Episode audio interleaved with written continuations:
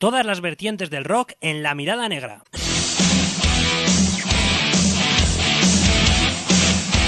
Actualidad, noticias, entrevistas, crónicas de conciertos y todo lo relacionado con la música que tú y yo sentimos.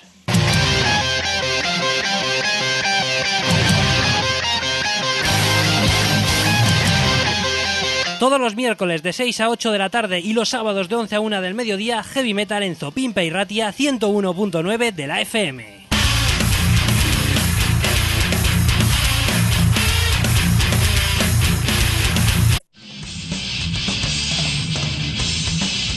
Las dos ediciones semanales de La Mirada Negra en la Oroguita Masaspi. Miércoles de 6 a 8 de la tarde y sábados de 11 a 1 del mediodía. El rock y el heavy metal en todas sus vertientes en 97.0 de la FM y 97irratia.info.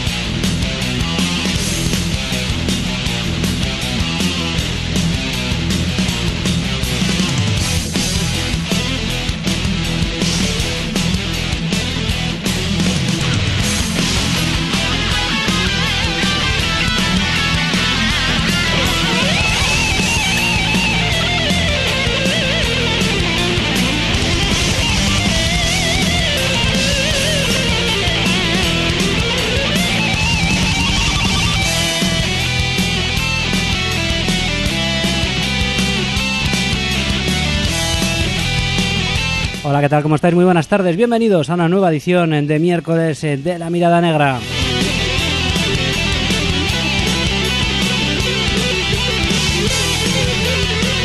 Arrancamos de nuevo en directo en los puntos eh, habituales, una nueva sesión de rock y de heavy metal de Radio Rock, con 120 minutos por delante para disfrutar de la música que nos gusta, intentar difundirla, hacerla llegar un poquito más allá, si es posible, que te guste la compañía, que te gusten los contenidos, que te guste la música que pinchamos que como bien sabéis eh, es variada en este programa, lo mismo te ponemos desde el hard rock más melódico hasta el eh, metal más extremo.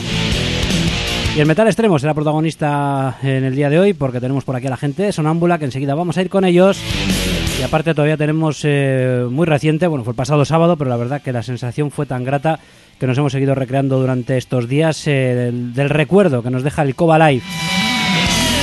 Segunda edición del Festival de Abadiño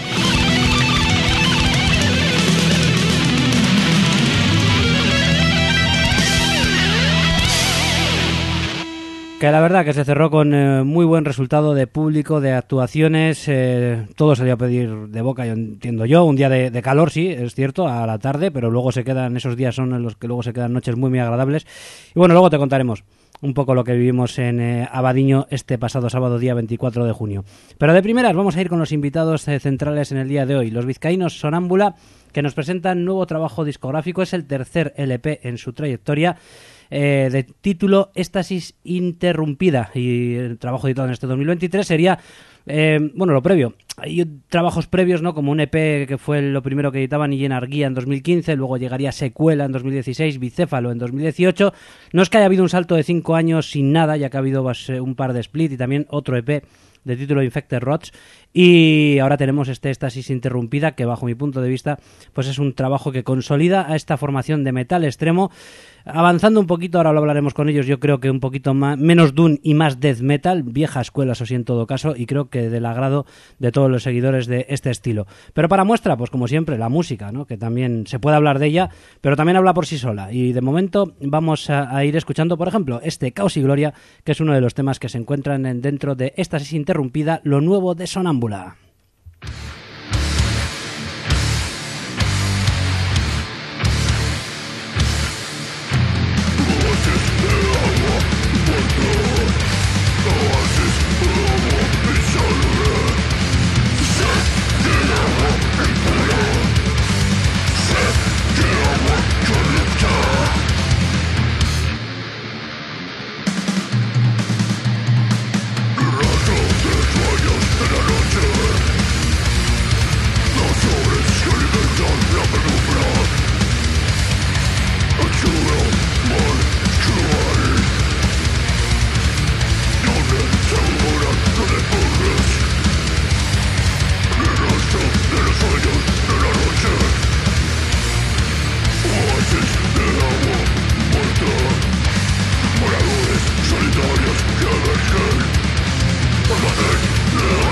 Inside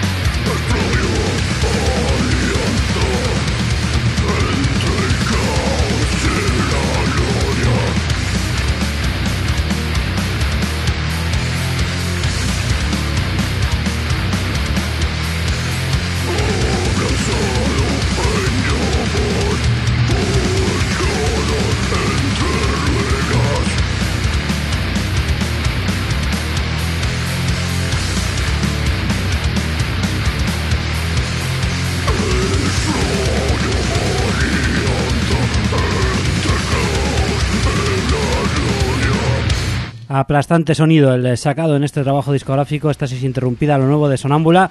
Las producciones, pues bueno, van mejorando con el tiempo, esto es sonido del siglo XXI, pero entiendo yo que el estilo de la banda sigue manteniendo ese espíritu de, vieja escuela, eh, ¿no? old school, ¿no? ese death metal primigenio eh, y cavernoso que la banda defiende ahora mismo. Ya he comentado ¿no? un poquito para darle presentación que dejando un poquito más de lado el Doom, algo todavía queda, pero sobre todo convirtiéndose ya en una banda de death metal netamente. No sé si los componentes del grupo estarán eh, de acuerdo conmigo o no. Ahora les pregunto, porque tenemos a tres de los actualmente cuatro componentes que conforman eh, Sonámbula. Tenemos al recién incorporado Yorick, que le conocemos de Feroz, pero también ha pasado, bueno, eh, Feroz no sé, no sé qué ha sido de ellos.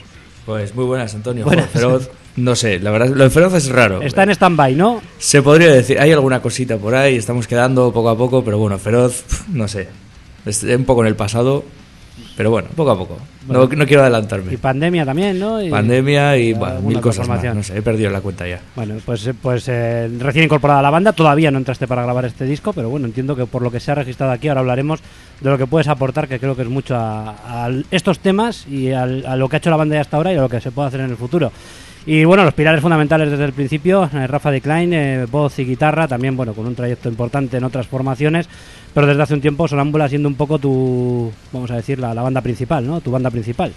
Sí, ya llevamos ya un tiempo, pues eso, eh, mm, eh, hemos dejado en el pasado igual alguna cosa más experimental y ya desde, la verdad que desde que nació Sonámbula, pues básicamente es el, el, el pilar de toda nuestra dedicación musical, aparte de algún escarceo, algún, alguna historia así y tal, pero sí, y ahí vamos, ahí, ahí vamos, con un nuevo disco, valentito. Eso es, y, Maider a la, batería. Muy buenas, Maider. Opa, Antonio. Bueno, que, te, bueno, que quiero decir también, ¿no? Que sois los dos que empezasteis con el grupo y, que ahí seguís manteniendo vigente y firme este proyecto.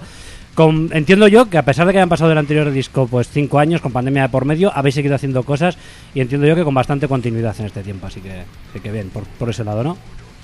Pues sí, lo, aprovechando lo que dices, lo de la pandemia, pues pues eh, ahí hubo un stand-by, pero sí, sacamos el Infected Roots, Roots que es, eh, pues bueno, que es un, poco un EP, de versiones, pues eh, en pequeñas escapadas que podíamos hacernos al estudio, porque estaba el tema de hoy se puede salir, hoy no, hoy tal, todos encerrados una semana más, y un poco así fuimos haciendo eso. Así que dentro de lo, del enclaustramiento de, que supuso esa, esa, ese virus, pues eh, digamos que fue medio productivo también. No hubiera salido ese P si no hubiera habido ese enclaustramiento y, ese, esa pandemia. No estoy tan seguro. no, no, soy de hacer muchos planes, ¿no? ¿O qué? O, sí. estamos haciendo constantemente cosas. Eh, hombre, sí es verdad que eso paralizó a todo el mundo pero bueno, también te sirve para coger un poco fuerzas para lo siguiente que va a venir. Y bueno, sí, era unos cuantos temas que decidimos también darle un poco en, SP, darle un poco homenaje pues a la gente con la que habíamos trabajado, ya sea grabando, bueno, pues eh, quien nos ha hecho fotos, quien nos haga las camisetas, eh, el, equipo, aparte de Sonámbula, con el que nos hemos rodeado también un poco. Y luego, sobre todo, hay un póster desplegable en el, en el EP que, que vienen fotos de mucha gente con, con, la camiseta nuestra y tal. También eh, le hemos querido hacer un poco homenaje a toda la gente que nos ha seguido y nos ha apoyado. Y también ha habido un par, de, un par de splits, que es algo que, sobre todo las bandas de metal extremo, antes hacían mucho, ahora se lleva un poco menos, pero sigue habiendo gente ¿no? que mantiene, mantiene el espíritu. Vale, el split, el split es el de. Es el de. el de Tetractia ex Bestia es uno y el Horrors from Beyond otro que tengo ya que apuntado. Mm, es verdad, es verdad. Vale. no, me digáis que me conozco mejor vuestra trayectoria que vosotros mismos. Sí, sí, sí, sí, sí. Lo que pasa es que el segundo que has nombrado eh, realmente es, eh, es, un, es, un, split con, con canciones del primer disco. Ajá que bueno, ahí en Costa Rica pues era una forma de darnos un poco a conocer ahí y, utilizamos ese parte de ese de las canciones de ese disco ya grabadas a, modo de split, por eso lo tenía un poquito mm. un poquito despistado el tema. Mm. Y bueno, y no sé si estáis de acuerdo conmigo, he dicho que hay una evolución igual de esa parte más doom que teníais anteriormente hacia un death metal más no sé, más puro, por decirlo así, ¿no? Pues sí, sin duda. Yo que he sido fan de la banda antes de ser eh, integrante, he visto este desarrollo y cuando hablé con, con los chicos para meterme con, a tocar con ellos y tal, me pasaron el bueno el máster previo y cuando lo escuché dije eh, vamos a hacer esto en serio ah, sí flipé también flipé. Efectivamente el doom queda un poco atrás. A mí me da un poco de pena porque soy muy fan del doom metal pero es verdad que es la línea lógica a seguir para, para esta banda una banda que quiere crecer necesita estar en constante evolución y considero que este proyecto tiene todavía muchísima proyección de cara al futuro y era el paso lógico, ¿no? Evolucionar hacia un sonido extremo, pero no sé, con otro, otro enfoque. Creo que sigue manteniendo la esencia sonámbula, como has dicho antes también, que tiene esas partes ahí un poco más pesadas y tal, pero en general el tiempo ha subido, la velocidad ha subido y la mala leche también. Y, también la técnica, ¿no? Dijiste, vamos a hacer algo más técnico, más veloz, igual se requiere una segunda guitarra, porque básicamente habéis sido un trío, no sé si toda vuestra carrera o prácticamente yo cuando os he visto siempre os he visto con una formación de tres. Ah, sí, hemos sido incluso dúo también. Y bueno, para este disco eh, hemos hecho como darle la vuelta al calcetín. O sea, a ver qué te encuentras. Le hemos dado la vuelta a todo en todos los sentidos. En sonido, velocidad, eh, temática del disco. Vamos. Bueno, la temática nueva, pero bueno, siempre hay una trayectoria y siempre hay un hilo conductor, ¿no? Y con respecto a lo del cambio, pues sí, ha sido evidente. Eh, seguimos manteniendo nuestros ramalazos, que eso yo creo que es la esencia marca de la casa que no, yo por lo menos ahí me, me niego a perder, pero sí, después del tema de la pandemia que hemos mencionado antes, había ganas de un poquito más de caña, de un poquito más de meneo al asunto, hacer composiciones más dinámicas y meterle un poquito más de caña. La mm. verdad es que sí. sí, Sí, los nuevos temas son más zapatilleros. O sea, son más igual de, cara al, al, directo, más, más un poco más bestia en ese sentido, más zapatillero, más como lo quieras llamar, mm. zapatilla. ¿Se, ¿Se, compone el disco pensando en dos guitarras o en una? Lo digo porque como luego habéis metido otra guitarra, no sé si es a, posteriori cuando os dais cuenta que una segunda guitarra viene bien o no tiene nada que ver. Se, el disco se piensa en una, lo que pasa que hay hay arreglos que se han hecho luego en el estudio en, función de un poco del sobre la marcha. También cuando vas a grabar el estudio está la mayor parte compuesta, pero hay cosas y arreglos que siempre van bien eh, del rollo y, teníamos espacios para hacer eh, algún punteo, etcétera, y arreglos. Y, bueno, yo creo que ya teníamos a Yorich en mente, aunque él no lo sabe Vaya. Eh, el ojo ya. Además hablamos con Javi, el, productor, dijimos, sí, sí, vamos a de tal que posiblemente crezca, la familia, la familia crezca. Y, bueno, hubo suerte y, y, sacó hueco para nosotros. Y que haya más estabilidad que con los bajistas, que habéis cambiado muchísimo, pero habéis dado en este disco con, con Manu Reyes, ex Aposento, un tío también con una experiencia tremenda que igual también es clave en el sonido tan grueso que encontramos en el disco y también en, en esa agilidad que se ve en los, en los temas. Sí, eh, bueno, Manu apoya, sí, todo lo que... Manu es una pieza clave, claro, que, que, lleve ya lleve ya un tiempo, bueno, se ha comido la pandemia. Sí, desde 2020. Para, para mí es todavía, se puede decir que es relativamente nuevo en la banda. Sí. además llevaba, era la coña del principio, ¿no? Porque dice, joder, llevo con Sonámbula ya dos años y, voy a dar mi primer bolo, ¿sabes? Mm. O sea, pues porque claro, fue justo en esa transición, ¿no? De los dos años. ¿El, primer bolo fue el de junio, el suyo, el primer bolo con vosotros? No, no, fue en Eibar, eh, ya fue en octubre del... Pues cuando nos dejaron ponernos de pie en los conciertos. Salir a medias, sí. sí, lo, que está claro es que Manu, al ser una persona comprometida, e implicada, cosa que no había sucedido tanto hasta ahora, pues eh, lógicamente eh, se refleja.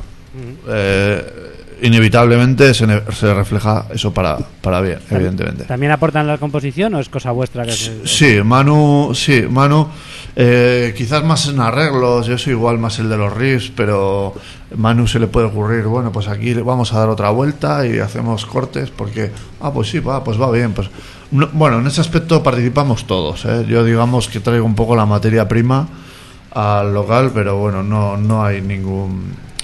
eh, funcionando siempre en pro de las canciones, no en, pro de quien tenga la idea. O sea, un- lo que se viene a ser un grupo. Habéis dado un salto de vena a nivel de sonido, yo creo que importante, por lo menos con respecto a lo que yo recuerdo. Tampoco me he escuchado ahora toda vuestra discografía, pero sí que creo que este es el disco que mejor suena. ¿No? Habéis cambiado de estudio, habéis hecho cosas nuevas. Sí. También la, la banda o vosotros mismos vais tomando notas ¿no? y aprendiendo y, y mejorando. Claro, la banda va mejorando y hemos dado un salto. Fuimos a grabar a Barcelona, a Montover Studios con Javi Félez y claro, el salto ha sido pues eh, impresionante, vamos. O sea, el estudio te saca chispa, te pule, o sea, es un sonido que tú ya llevas, pero ya lo que hace es eh, que brilles de alguna manera, ¿no? Entonces ahí también hay una gran labor, ¿no? Que haces ahí en la, el tema de la grabación y claro, pues es que te pule, te pule y se nota. Luego hay que tener cuidado con lo de brillar demasiado porque hablamos de metal extremo y claro, eh, a veces hay que decir, eh, claro, las producciones mejoran. ¿no? Y, a Eso ve- es, y a lo de- veces, y a veces luego hay gente que dice, jo, pero es que se pierde el encanto de aquellas producciones sucias del, del primigenio metal, death metal, ¿no? Que vosotros seguís teniendo ese espíritu de vieja escuela, como he dicho, pero claro, la producción no deja de ser del siglo XXI. Yo creo que para bien, por como yo entiendo la música a día de hoy, pero bueno, es verdad que luego hay mucho purista que dice, joder, donde esté lo de los 90, ¿no? Sí, claro, mira lo que ha pasado con, Se- con Sepultura ahora, que han, han regrabado, no se han quedado del todo contentos con, ciertas cosas. Sí es verdad que el- cada grabación marca la etapa y las circunstancias de esa época. Y, y esta refleja la época en la que estamos y, y, bueno, sobre lo de sobreproducir el, dis- el disco, yo creo que ahí eh, eh, Javi hila muy fino. O sea, no, mm, nos ha mantenido la, nuestra, nuestra crudeza, nuestro, nuestro rollo. O sea, en ese aspecto no, no, no, no le ha echado demasiados polvos mágicos al asunto. O sea, creo que está equilibrado, como para que suene bien y, y quede, eh, lo- vamos, lo, lo que luego podamos defender en directo. Eso, eso Sí. es. De- yo de hecho creo que la ventaja que tiene trabajar con alguien como Javi, aunque yo no lo he hecho, pero bueno, cuando llegué a la banda me dijeron, oye, hemos grabado hoy algunas cositas en el estudio, podemos montar algo con esto y hacer una especie de documental cortito y tal. Es que lo que yo vi es que se utilizó una batería física de verdad, unos amplificadores físicos de verdad, y, no había nada digital salvo el programa de ordenador sobre el que se graba. Así como en otros estudios u otras bandas utilizan pues una batería electrónica o un plugin y se enchufan directamente a la mesa y todo es digital.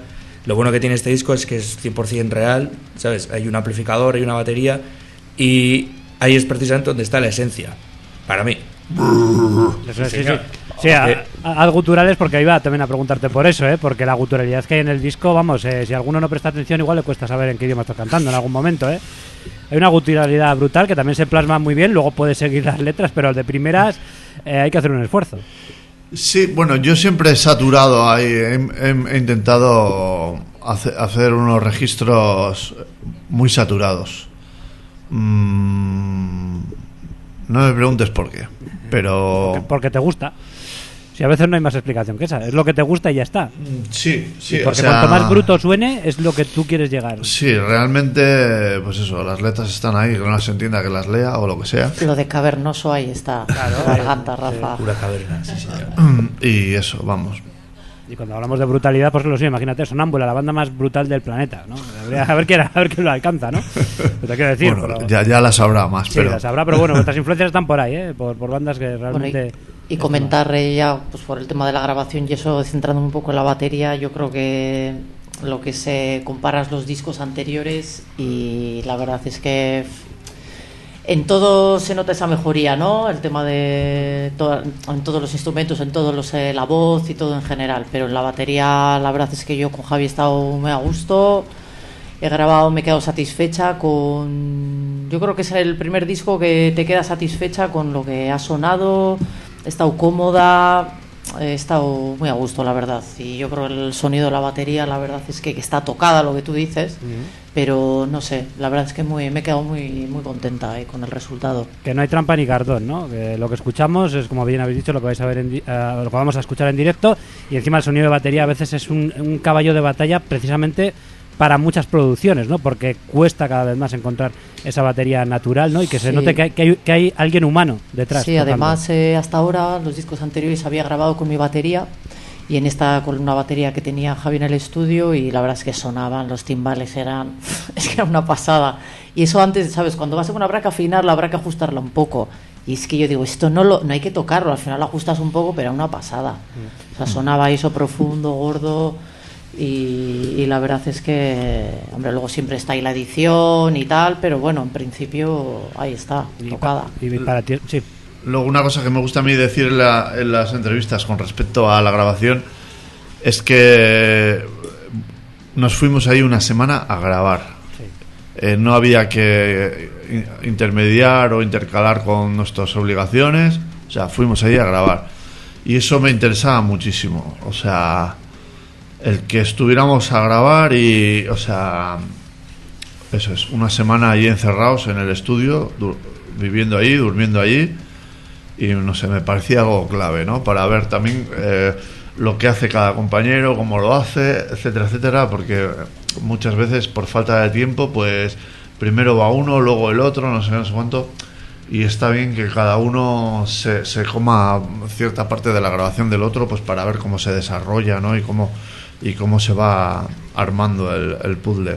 Y que luego el tema de eso, ¿no? Lo que dice Rafa del tiempo, claro, es que el secuela estaba gra- grabado en un fin de semana. Es que Y hemos luego- sido muy punky, Maider. Entonces también Bicéfalo también quieras o no, lo grabamos en dos fines de semana, creo, recuerdo. Pero claro, al final es eso, lo coges, lo dejas, lo retomas.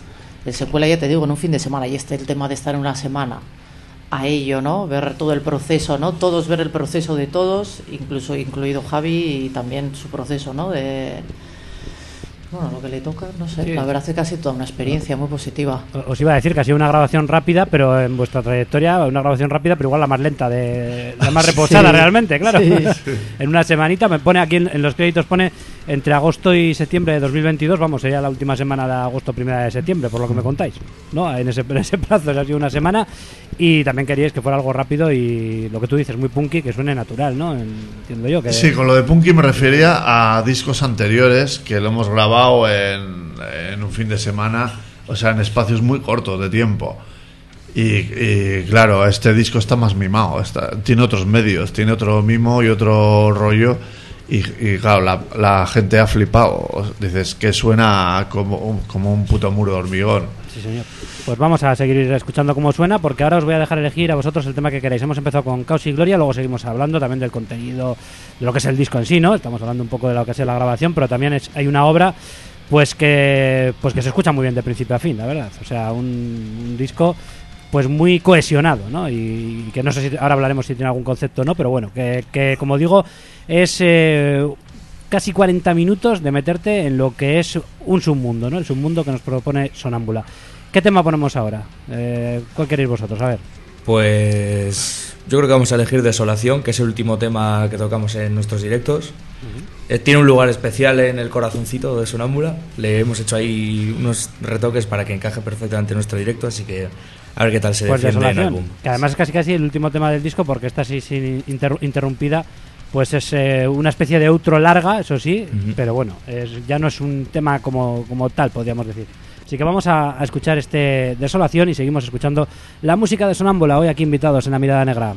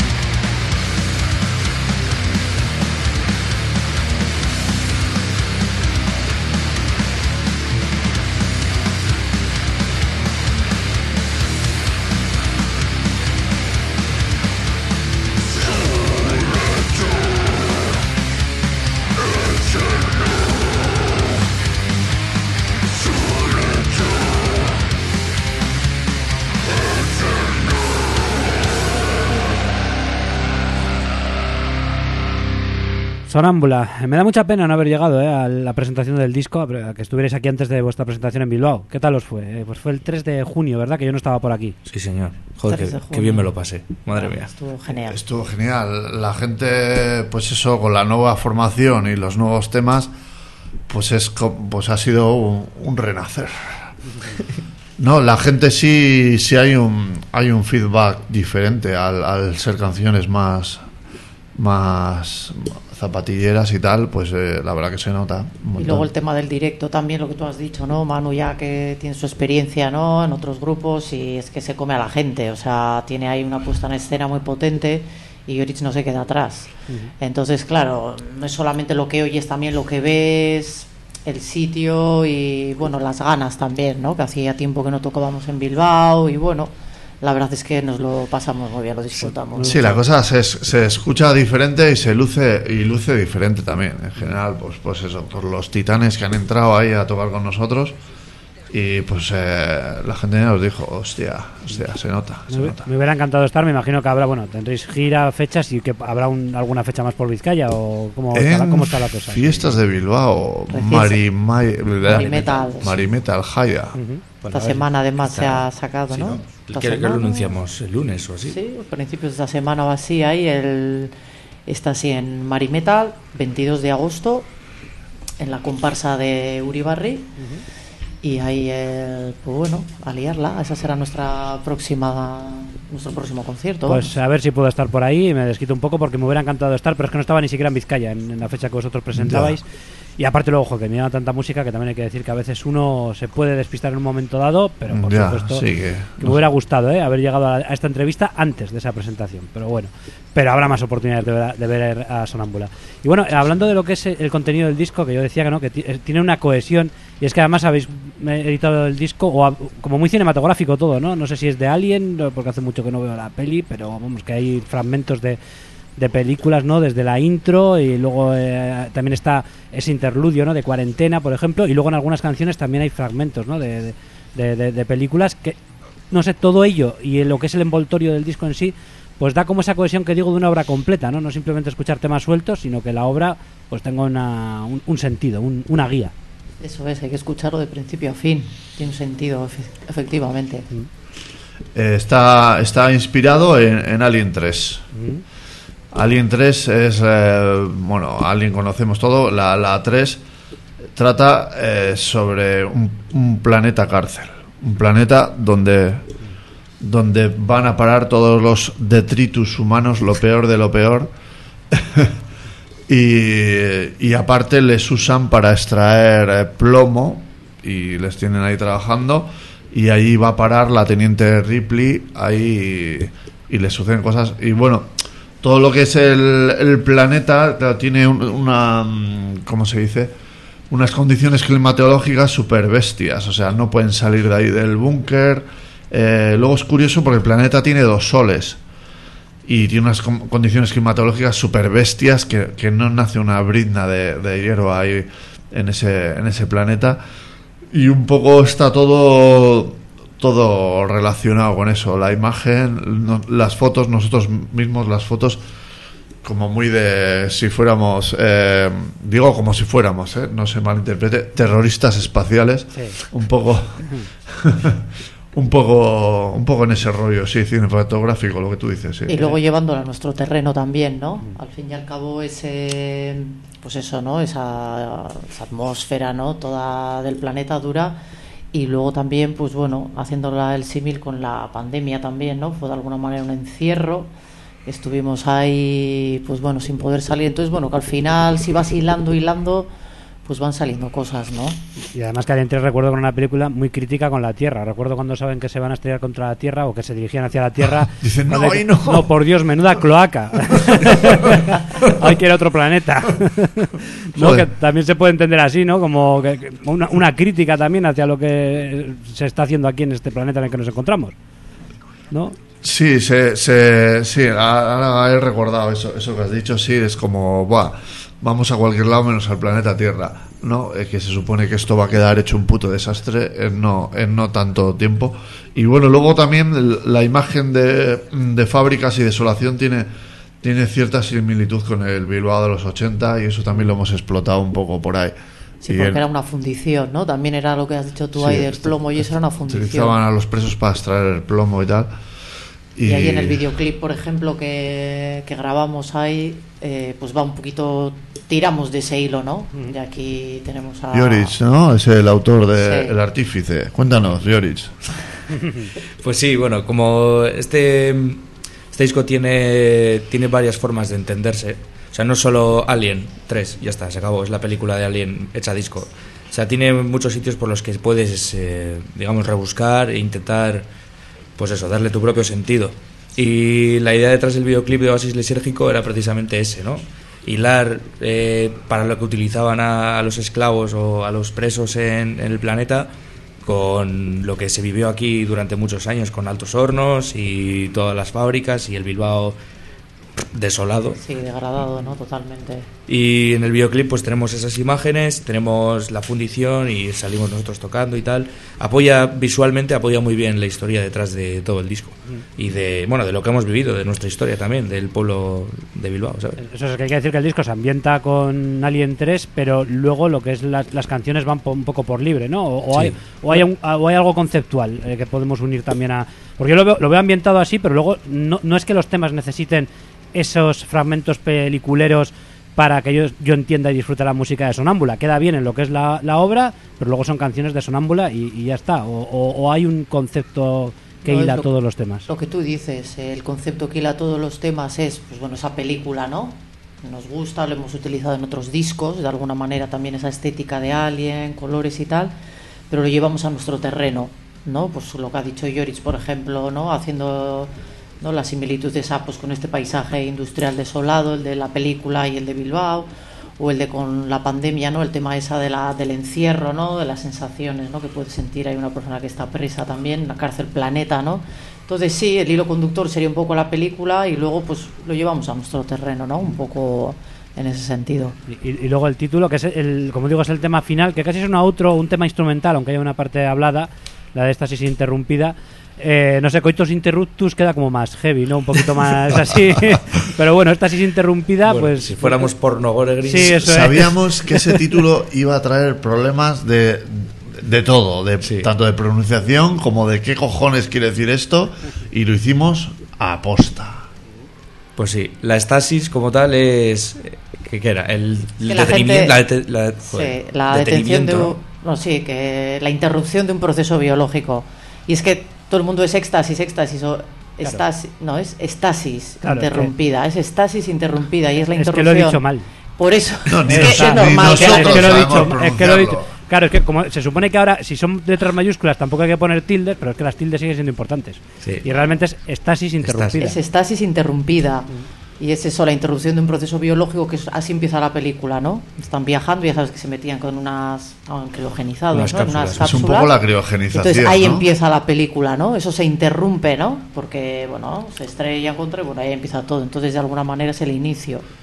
Y la verdad es que, jo, me, me pareció, aparte que se repite varias veces en los, en los audios que, que están grabados eh, en conjunto con la música, y digo, Buah, es que esto le va al pelo. O sea, Y luego hay que- es el tema final, que es una parte un poco más doom, casi como digo, lo, lo tomamos como un outro. Es que llamarlo un tema como tal es un tema instrumental vuestro, igual con cierta reminiscencia de lo que era el doom que hacíais. pues mira, ahora antes has comentado si, si componía eh, Manu, ese tema es de Manu. Él sacó algún Sí. dijo, oye, pues tengo esto en mente. Y pues yo con la batería la acompañé un poco. Luego Rafa empieza, pusimos ahí efectos, sacado la película también. Y al final, pues eso fue una especie de outro, ¿no? Para finalizar el disco. Y el, el tema, el corte cuarentena, que es un poco como, para mí se divide así de, esa manera, un poco en dos partes, ¿no? El, disco, ¿no? Cuando llega cuarentena hay seis, serían seis cortes la primera cara, cinco la segunda. Si lo vemos un poco así, ¿no? Y para mí es como está puesto en medio también un poquito a, a- a posta, ¿no? Buscando un poco ese- esa ruptura en cara a cara B. Bueno, en el vinilo funciona de esa manera que tú has dicho, pero realmente no- mm, ha sido un poco casualidad, porque creo que no lo, no lo hemos Sí. hecho a, a posta, pero sí es verdad que hay, hay un- una intro, suena la primera parte y justo la intro de la mitad, que un poco para, para da- refrigerar el disco y que, que siga teniendo ese, ese, ese aura de lo que queremos evocar, pues eh, metimos otra intro y justo coincide con la cara B de, en, en el, en el vinilo de, del, del disco. Sois, vieja escuela hasta sin pretenderlo. No lo pretendéis y, hacéis, eh, y lo hacéis sin, que- sin querer, os sale la cara. Bueno, la- es la que a veces de- hay errores afortunados, ¿no? Que, que, se, se- que juegan a favor. Bueno, esto no es un error, esto es un acierto. Y también creo que es un acierto cantar en castellano. Fijaros lo que os digo. Primero, porque encima es tan cultural que yo no sé, a mí me suena. Yo, me suena ya internacional de por sí, porque como cuesta entender la letra, pues. Cualquier bueno, idioma del mundo. Eso, eso es. Pero seguís apostando por ello teniendo en cuenta que eh, siempre lo hablamos, ¿no? Que eh, este estilo de música, como otros tantos, normalmente tienen más repercusión incluso fuera que aquí. Que no sé si a vosotros también os está pasando en este tiempo, en estos años que lleváis con la banda, que os estáis igual llevando esa sorpresa de que, de que funciona la cosa fuera de una manera que igual no esperabais en un principio, o, o no, sois profetas en vuestra tierra. A ver, lo que pasa es que el cantar en inglés no nos va a dar más oportunidades de las que nosotros nos busquemos. No, o sea, si quisiéramos eh, ser más conocidos o ser eh, más radiables o, o tocar más, eh, elegiríamos para empezar otro género musical, partiendo Sí, de ahí. sin duda. Sí. Entonces, No solamente ser radiables, es llegar más lejos. Porque acabo de darte cuenta la gente que hay en el metal extremo girando a nivel internacional. Y a veces cuánta gente es que precisamente se tiene que coger las maletas y estarse un tiempo fuera porque resulta que se puede hacer una gira, si te lo puedes permitir, y, y venir más contento que habiendo tocado incluso en tu propia tierra. Vamos. Sí, pero bueno, gente castellano parlante también hay un, hay un mogollón de gente. No sé si luego ya a ellos les gusta más el rap, no sé, digo por decir, ¿no? Pero eh, no creo que es una cosa que vaya a modificar el, el rumbo de, de nuestra de nuestro barco, vamos, el que el que utilicemos el idioma inglés, que es lo más típico, lo más normal, pero Aparte que es lo de siempre, ¿no? O sea, que... A ver, yo es que con eso lo tengo muy claro. Cantas en el idioma que te sale a ti, ¿no? O sea, empezar a con la adicción de otro idioma para que quede... Es que no, yo no, creo que no tiene sentido en nuestro caso.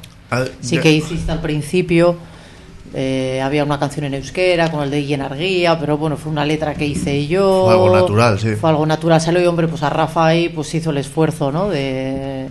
Pero vamos, que así fue al principio una cosa así puntual, pero vamos, en principio es el idioma en el que nos expresamos. ahí. Sí, o sea, que por postureo no lo vamos a hacer. De hecho, no es. nos negamos.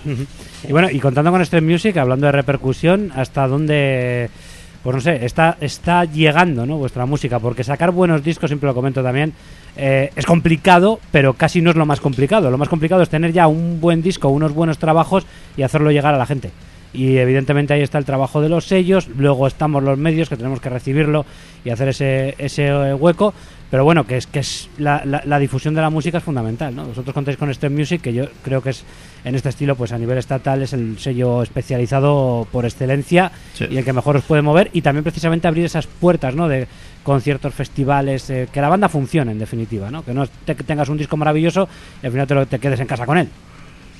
Bueno, el sello nos, nos da más visibilidad. Lo que pasa es que quizás nosotros no seamos conscientes de ello, pero claro, se, mueve a nivel europeo y Sudamérica, América y, y, claro, nos da más visibilidad. Estamos en el catálogo de, pues, de de un sello discográfico que aquí es un... Es, es, es, em, no me sale el palabra. Referente. referente, Es, es- es una, es un referente como sello de metal extremo. Entonces, claro, eh, claro, te da más, más visibilidad, sí, sí. ¿Habéis notado que con este disco ha habido mejor repercusión? May- Mayor repercusión que con las anteriores, porque para mí es vuestro mejor disco, sin- y diría que sin duda.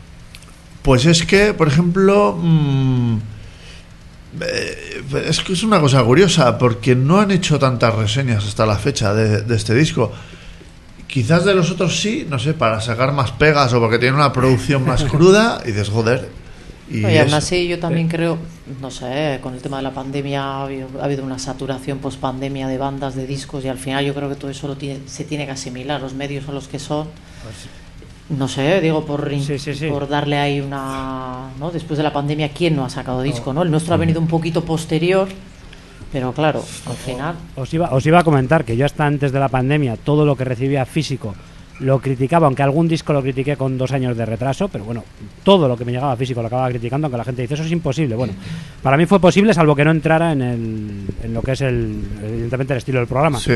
Y a partir de que nos abrieron las puertas, eh, me ha sido completamente imposible. O sea, se puede decir que en 2019, más o menos, eh, no he podido cumplir con que todo el mundo que me mande una copia física lo critique. Así que igual, por ese lado, tiene razón Maider y es que hay una saturación tremenda, porque hay semanas que recibes discos y fíjate que ahora se recibe mucho en digital, que también estoy criticando alguna vez ya hasta incluso en digital, precisamente por tal saturación que digo, mira, no llego a todo, pues al final, si alguien me lo manda en digital, pero la banda me interesa, me gusta, pues le hago el hueco.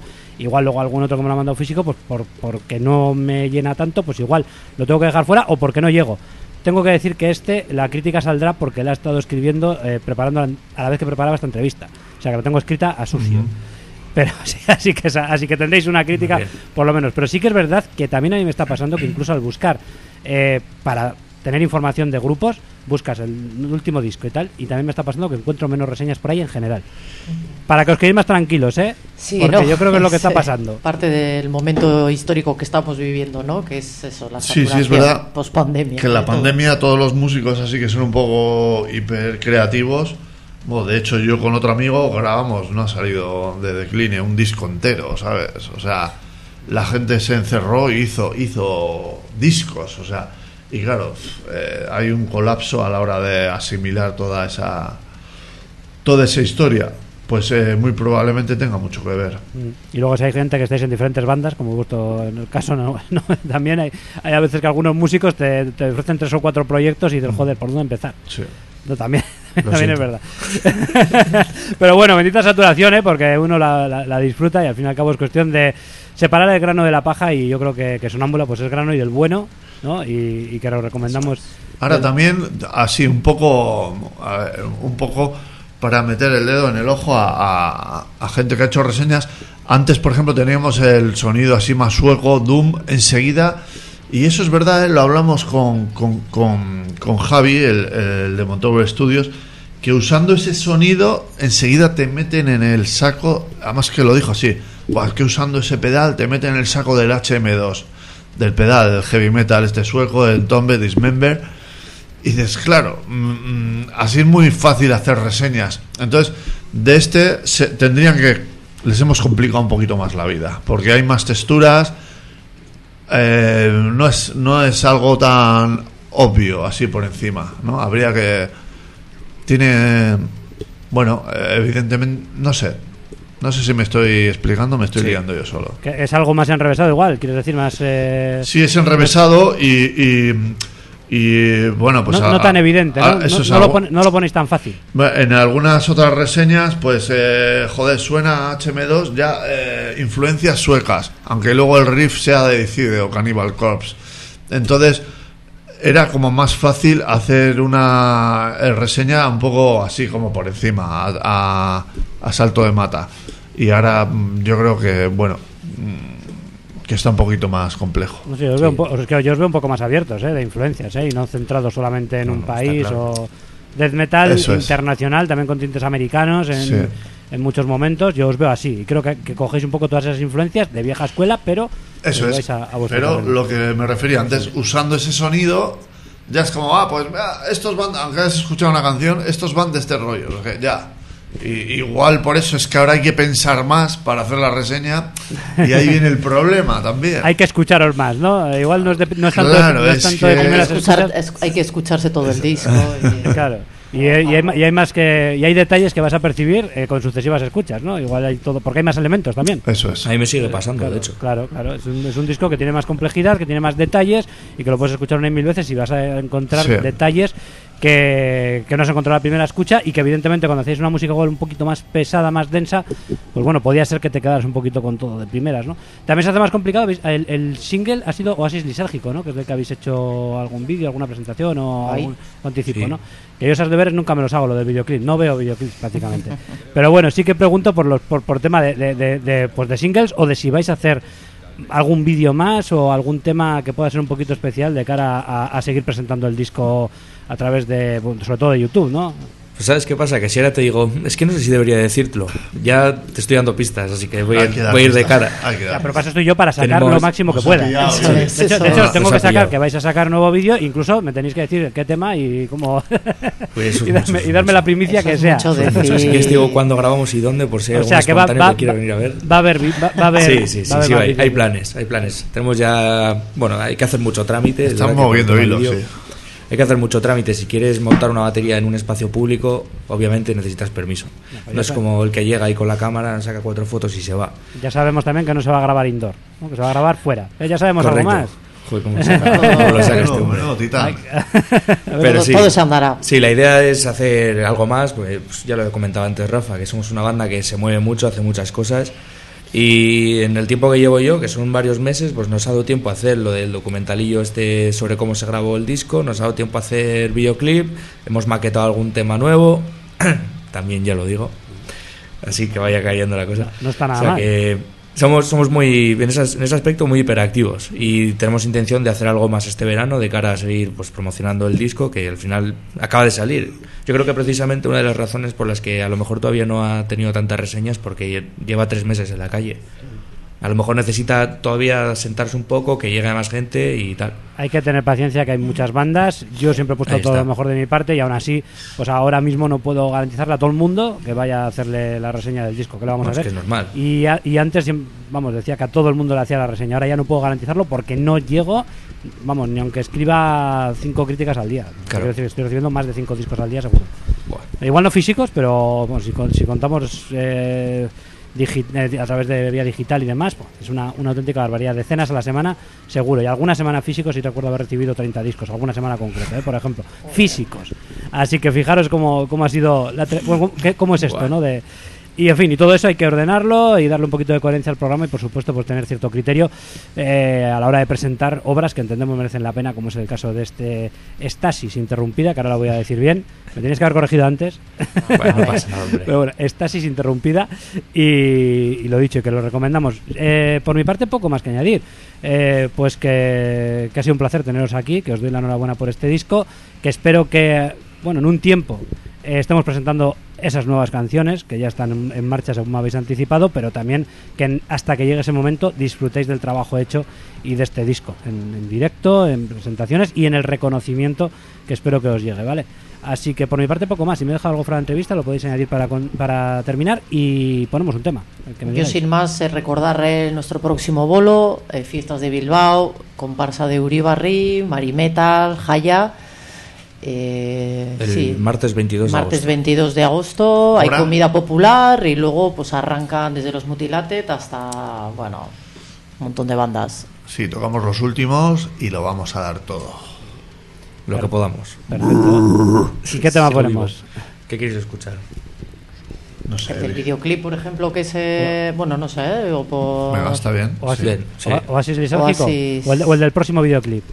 Ah, no, sí, No, no voy destapar, no voy a lisérgico. destapar más datos que ya... No, no, no, pues habéis hecho bien porque digo, el que me elijan ahora, si no era ese, digo, seguro que es el próximo vídeo. Pero ya lo estaba pensando, pero no. Habéis elegido el anterior, bien hecho, así todavía mantenemos la incógnita porque si no, igual era una pista, igual no, quién sabe.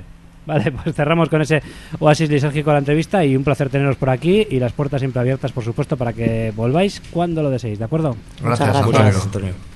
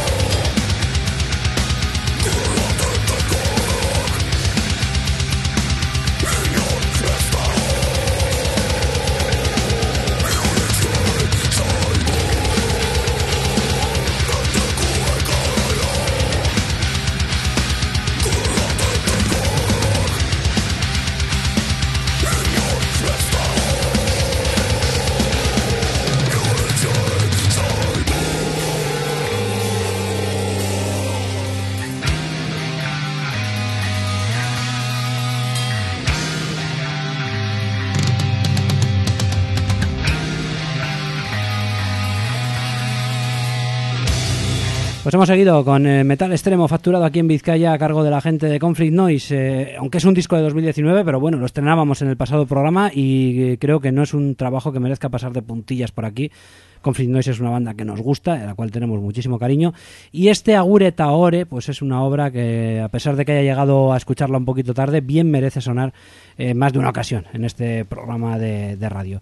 Y ahora vamos a ir con eh, lo que vivimos en el Coba Life, eh, con esas bueno, breves crónicas. La podéis leer por escrito, lo he hecho lo más completo que he podido, como siempre. Y no es lo mismo contarte aquí las cosas de viva voz que escribirlo, ¿no? Que intentas que que se haga lo más ameno posible dentro de lo que es leer, ¿no? Que a mucha gente pues le cuesta mucho y tampoco es que diga que es, pues yo que sé, que haga las crónicas de forma perfecta, completamente amena, es lo que intento. Lo que, si lo consigo o no lo consigo, no lo sé. Igual que aquí en el programa también cuando cuento los conciertos, pues intento que sea de la misma manera ameno, pero no es lo mismo hablar que escribir, ¿no? No sé si se me entiende. Así que a veces igual se cuentan cosas diferentes o aunque la sensación del concierto sea la misma, pero igual hay detalles que se dicen hablando que no se dicen por escrito o lo que sea, ¿no? Pues bueno, pues decir que el Coba Life de este 2023, segunda edición de este festival eh, de Abadiño, salió a pedir de boca. Yo creo que poco ningún reparo podemos poner a lo que nosotros vivimos, ¿no? Como, como medio y como público. La verdad que hay que agradecer muchísimo el la atención, el comportamiento de, la organización con nosotros, con los medios de comunicación, se agradece realmente muchísimo y luego también el, día maravilloso que nos salió que lo vivimos íntegramente en Abadiño porque salimos de aquí de la radio fuimos estuvimos comiendo con muy buenos amigos y luego estuvimos disfrutando el concierto con más amigos que se acercaron hasta una entrada pues bastante considerable no puedo calcular me cuesta mucho calcular en esos espacios donde tan grandes, ¿no? Y que no conozco tampoco el aforo completo, cuánta gente pudo haber. Yo había estimado, si os digo mi estimación al priori, era, digo, si llegamos a 2.000 personas estaría muy bien, teniendo en cuenta pues lo que es Ángelos Apátrida, Fiar, que podían ser los que atrajeran más público, teniendo en cuenta que el festival es gratuito también, ¿no? Y, bueno, pues eh, yo creo que los se superó, tampoco sé decir cuánta gente exactamente pudo haber, pero creo que se superó esa, esa cifra de 2.000 espectadores probablemente, lo cual está muy bien para, para una segunda edición de un festival en una localidad como Abadiño, que esto le da muchísima, muchísima vida. Hizo un calor bastante agobiante a primera hora de la tarde y a las cinco y media cuando salía Blager un poquito más tarde pues eh, todavía hacía muchísimo calor. Sin embargo, me sorprendió la cantidad de gente que salió de la sombra para acercarse a ver a la banda que sigue presentando sobre todo Wrath of God, ese último trabajo discográfico, segundo en su trayecto, eh, y bueno, con una banda formidable y, bueno, y, decir que pues que esos temas llegan, ¿no? Sí que es verdad que el grupo a mí sí que me parece un poquito demasiado sobrio, pero bueno, eh, su música habla por sí sola, ¿eh? y Alain Concepción tiene una voz también espectacular, y así quedó demostrado, con colaboración de Víctor, de Orion Child, en el tema Wrath of God, donde precisamente colaboraba Ripper Owens en estudio, pues ahí salió a colaborar alguien que jugaba en casa, porque Orion Child tocó el año pasado, y, Víctor, pues dijo por activa y por pasiva, que era de allí, del barrio de Matiena, y era pues eso, pues... Eh, pues jugar en casa también. Y la verdad que muy buen concierto para abrir la traca ya con muy buen sonido desde el principio, con muy buenas sensaciones. Eh, tal vez les hubiera venido mejor, pero eso es evidente, ¿no? Tocar después, porque además, eh, claro, luego venía Sweet Rage, que no es que hicieran para nada una mala actuación, pero su estilo igual encajaba menos con el gusto del seguidor del heavy metal clásico que estaba allí presente.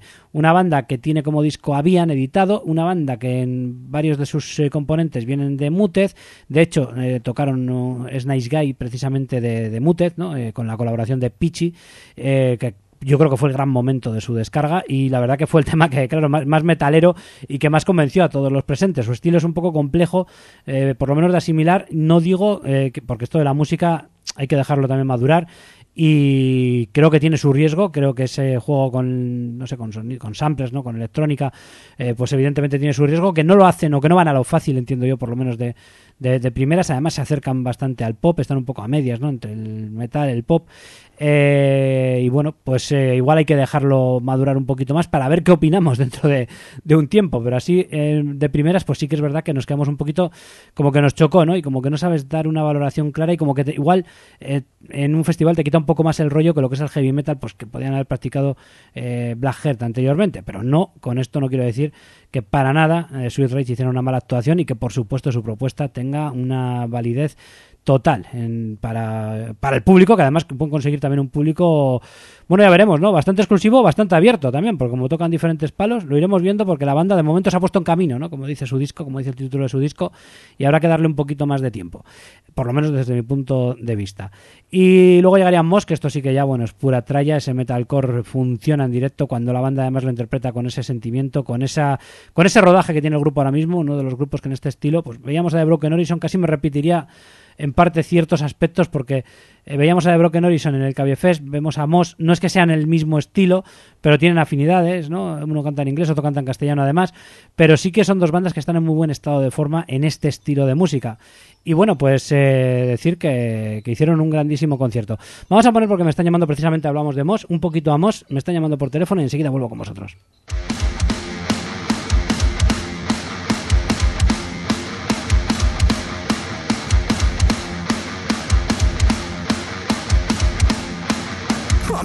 Vamos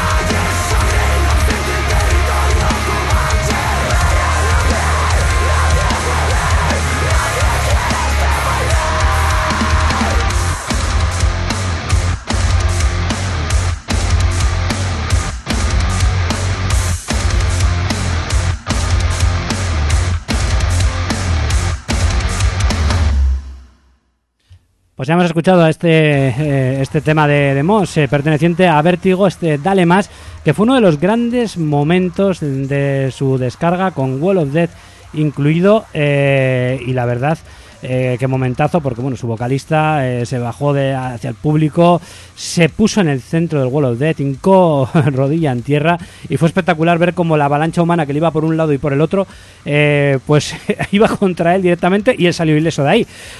Así que, por- porque alguno de los espectadores, alguna de la gente que estuvo en el pogo, pues la verdad que se dieron buenos buenos golpes, pero bueno, él se jugó el tipo, Iñaki, que se llama, ahora se me ha ido un poquito el nombre de- del, del vocalista de Moss, pero bueno, que es un gran frontman y que la banda funciona eh, perfectamente en este estilo de música.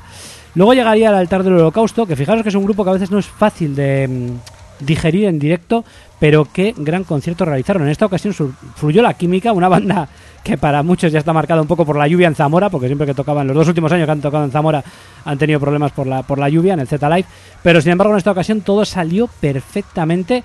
También hubo ese momento ya casi icónico en sus conciertos del Wall of Death, en el que uno de los componentes encapuchados, ¿no? con esas eh, túnicas, ¿no? Eh, y pues baja hacia el público, en el que es bueno, es libre aun cuando sea esclavo, bueno, punto suspensivo porque el título es larguísimo.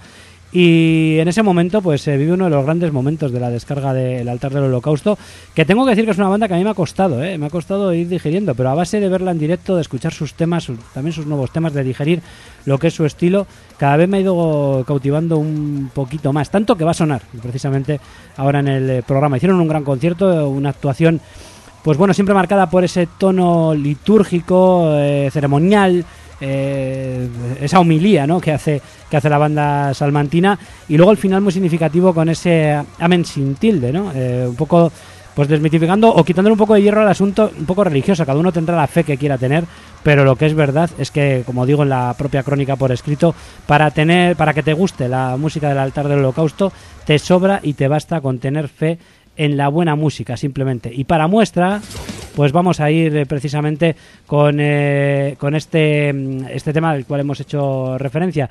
Este, el que es bueno es libre, aun cuando sea esclavo. Uno de los grandes momentos del concierto del altar del holocausto en el eh, Cova Life de Abadiño del 24 de junio.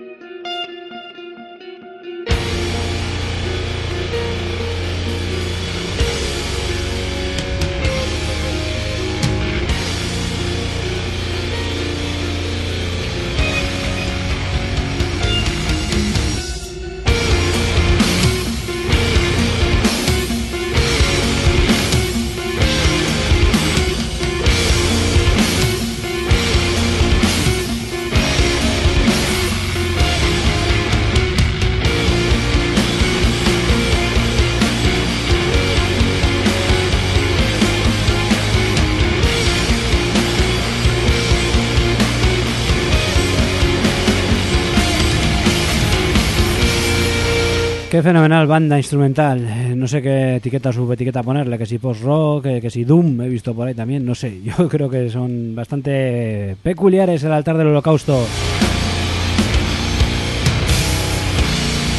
Y esta vez sí pudimos disfrutar plenamente de su concierto. Ya le vi en un, les vimos en un Dimetal hace algunos años. He de decir que entonces no me causaron tan grata sensación, pero por eso digo que a veces es lo que tiene la música. Hay cosas que necesitan su tiempo digerirlas y la música siempre es subjetiva, también hay que decirlo así. Porque es así.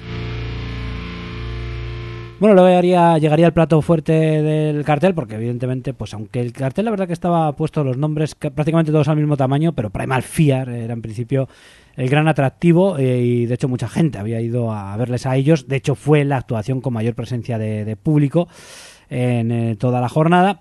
Eh, y los alemanes no defraudaron, vinieron sin Matt Sinner. Desconozco exactamente el, el estado de salud porque, porque ha tenido un problema grave. Matt Sinner, como todos sabéis, en los últimos años.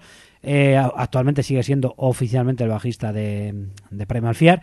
Pero no estuvo en este concierto, entiendo que pues porque todavía estará convaleciente, recuperándose, necesitará tiempo, o no sé, como, o, o igual no, no sé, no sé cómo está exactamente, ya digo, no desconozco exactamente el, estado de salud que, tiene ahora mismo el bajista de Primal Fear.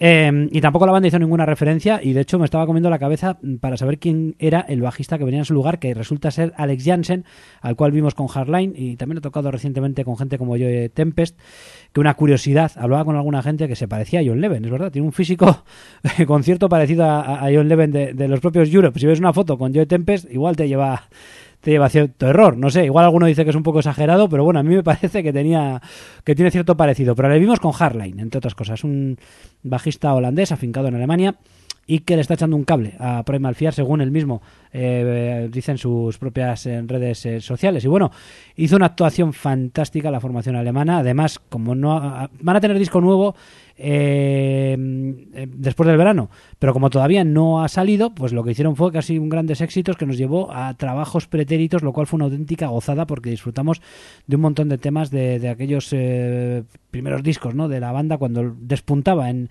eh, aquel cambio de siglo y fue uno de los grupos referentes en aquel momento y que luego ha mantenido vigente el heavy metal clásico a partir de ahí pues hasta hoy ¿no? y sigue siendo una banda ahora mismo importante dentro de lo que es el heavy metal marca alemana digamos o heavy metal clásico al fin y al cabo que es lo que ellos eh, practican. Gran concierto con Ralph Shepard en buen estado vocal aunque empezó un poquito rencante a mi modo de ver luego se fue calentando y al final demostró que a sus 58 años sigue teniendo una fantástica una fantástica voz.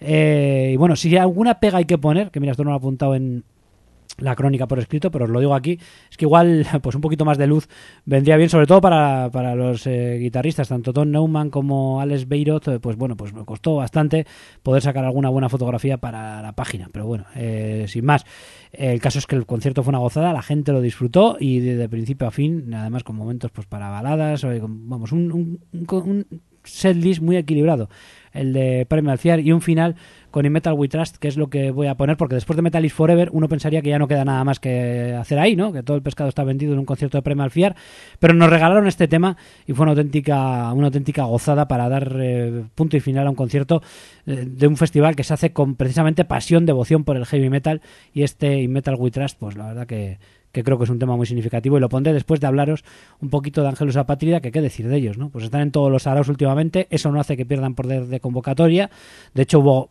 Hubo gente, evidentemente, que después del primer Fiar se fue, era lógico que eso ocurriera, pero se quedó muchísima gente para ver también a los de Albacete que hicieron un concierto, digamos que en su línea, es decir, sin tacha alguna, una maquinaria de transmetal que empieza a rodar y eso va, pues bueno, pues seguido, interpretando temas de, bueno, toda su discografía prácticamente, se quedó fuera el, debut, ¿no? Pero hubo prácticamente todos sus siete discos, pues sus otros seis discos quedaron representados en el, en el repertorio.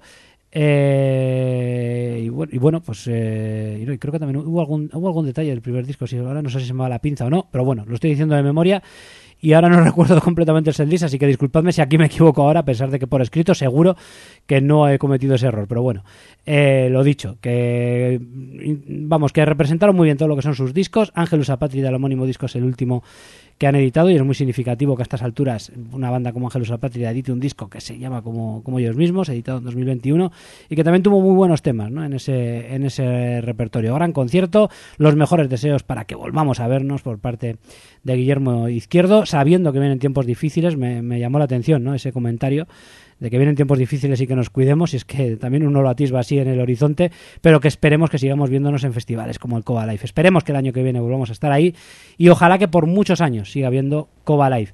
Mm, En definitiva, me quedo con este, este tema de Primal Fear perteneciente a Rule Breaker. He hablado mucho de los clásicos y casualmente este es un trabajo de 2016, pero es que este tema, no sé, me pareció una guinda muy especial.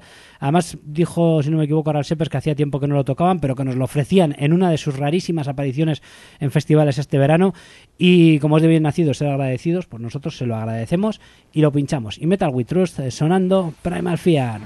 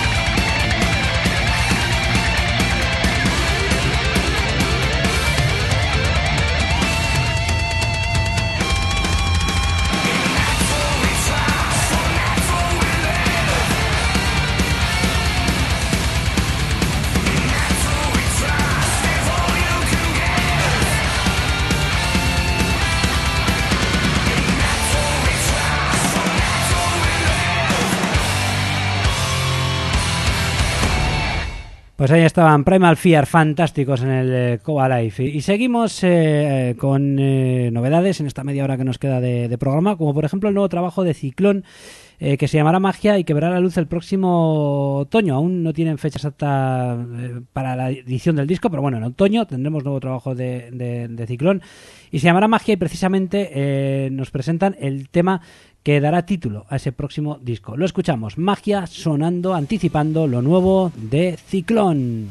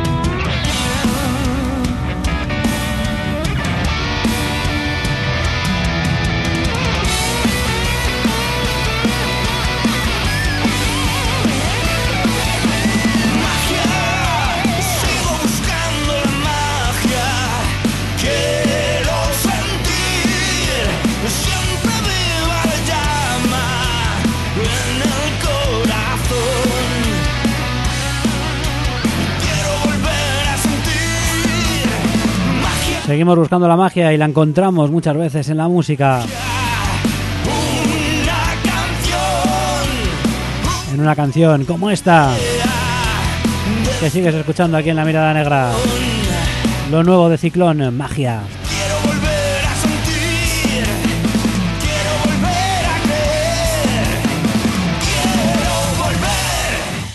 Que volvamos a sentirla una y otra vez eh, cuando escuchamos un disco, cuando vamos a un concierto o cuando sintonizamos la radio. Y ahora vamos a ir con Torque, banda de León eh, que practica un fantástico hard rock melódico y que en 2020 nos eh, presentó su trabajo de debut, eh, disco que yo pues he escuchado un poquito más tarde, un par de años más tarde o tres años casi más tarde, pero bueno, que está muy bien el disco y que creo que merece sonar en el programa. The Deep Between Two Souls es el título del mismo. Banda leonesa no es una zona de la que nos lleguen muchos grupos, pero bueno, si nos llega una banda de este nivel, de esta calidad, tiene que sonar. Mirad cómo suena. Torque. Desde León, te recuerdo el título de la obra, The Deep Between Two Souls.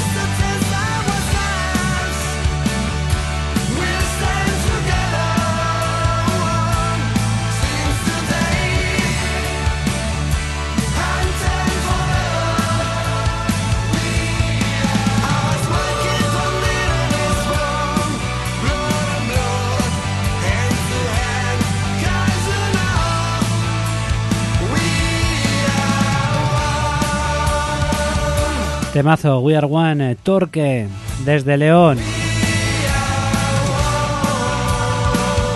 Juan Jarrón Melódico, año 2020 se editaba este disco de Deep Between Two Souls.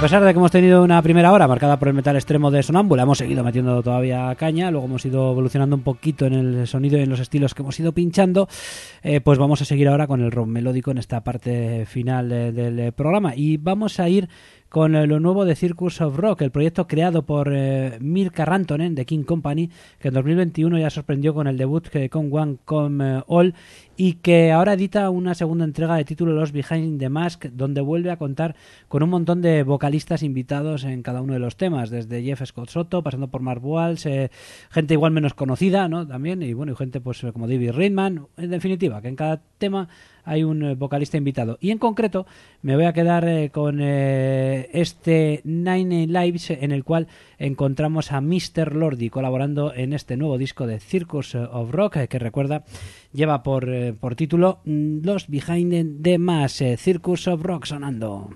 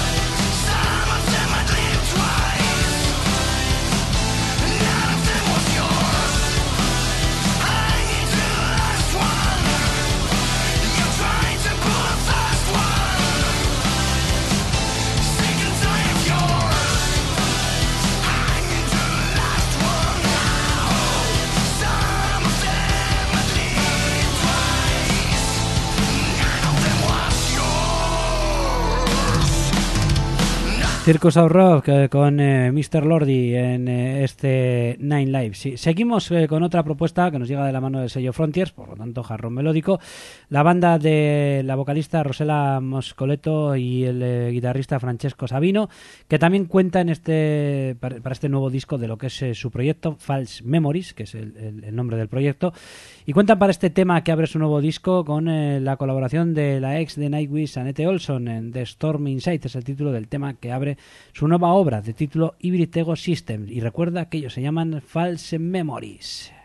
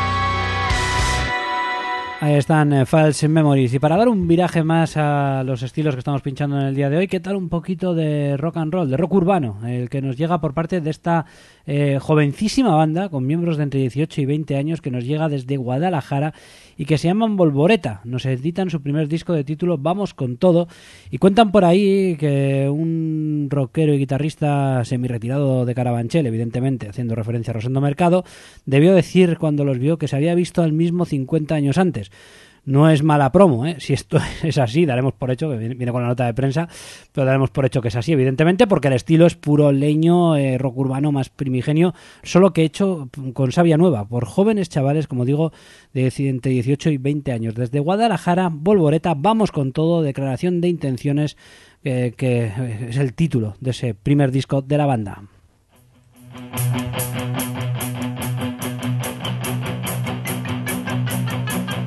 Tecnología acelerada que no que pare el tren. Toda tu vida robotizada que no que pare el tren. Son tus manos automatizadas que no que pare el tren. Es tu visión digitalizada, héroes del fracaso.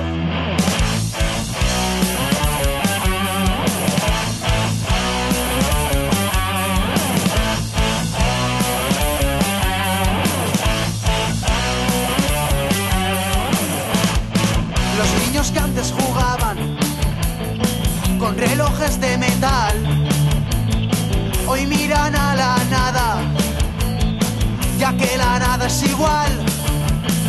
Habrá un día en el que te hagas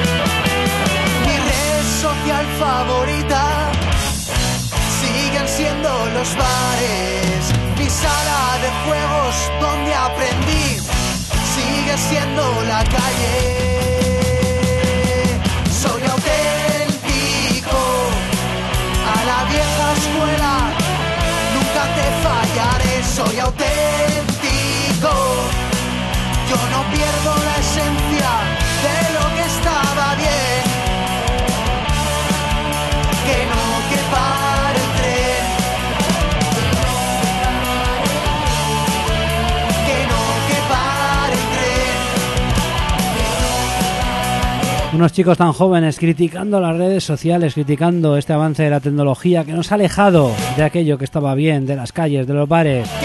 Bueno, a algunos les ha dejado. Nosotros seguimos enganchados a esto del rock and roll y las redes sociales las utilizamos y las tecnologías las utilizamos, pues por ejemplo para pinchar discos que nos pueden llegar en formato digital, como es este caso, y, eh, de esta manera facilitarnos que llegue hasta vuestros oídos. Pero una cosa es eso y otra cosa es que igual hay menos gente joven en el rock and roll porque hay demasiado enganchado a la red y no tanto hacer buena música como hacen estos chavales que se llaman Volvoreta en este trabajo discográfico que nos eh, presentan en este eh, fantástico debut de la banda. Y nos despedimos con más rock and roll, con los gaditanos eh, Más Madera, que nos presentan su nuevo trabajo discográfico, otra declaración de principios. El mundo necesita rock and roll y no es menos declaración, en este caso de intenciones, todo al rock and roll, una apuesta hecha por parte de esta fantástica banda gaditana que estoy seguro que os va a gustar, porque transmite muy buen rollo este trabajo discográfico y también pasión por esta música, por el rock and roll. Más Madera, desde Cádiz, su segunda obra, El mundo necesita rock and roll. Y desde aquí, pues bueno, esperamos eh, haberlo expandido un poquito más y que llegue hasta tus oídos. Así que gracias por estar ahí porque le das sentido a todo esto. Hasta otra, agur.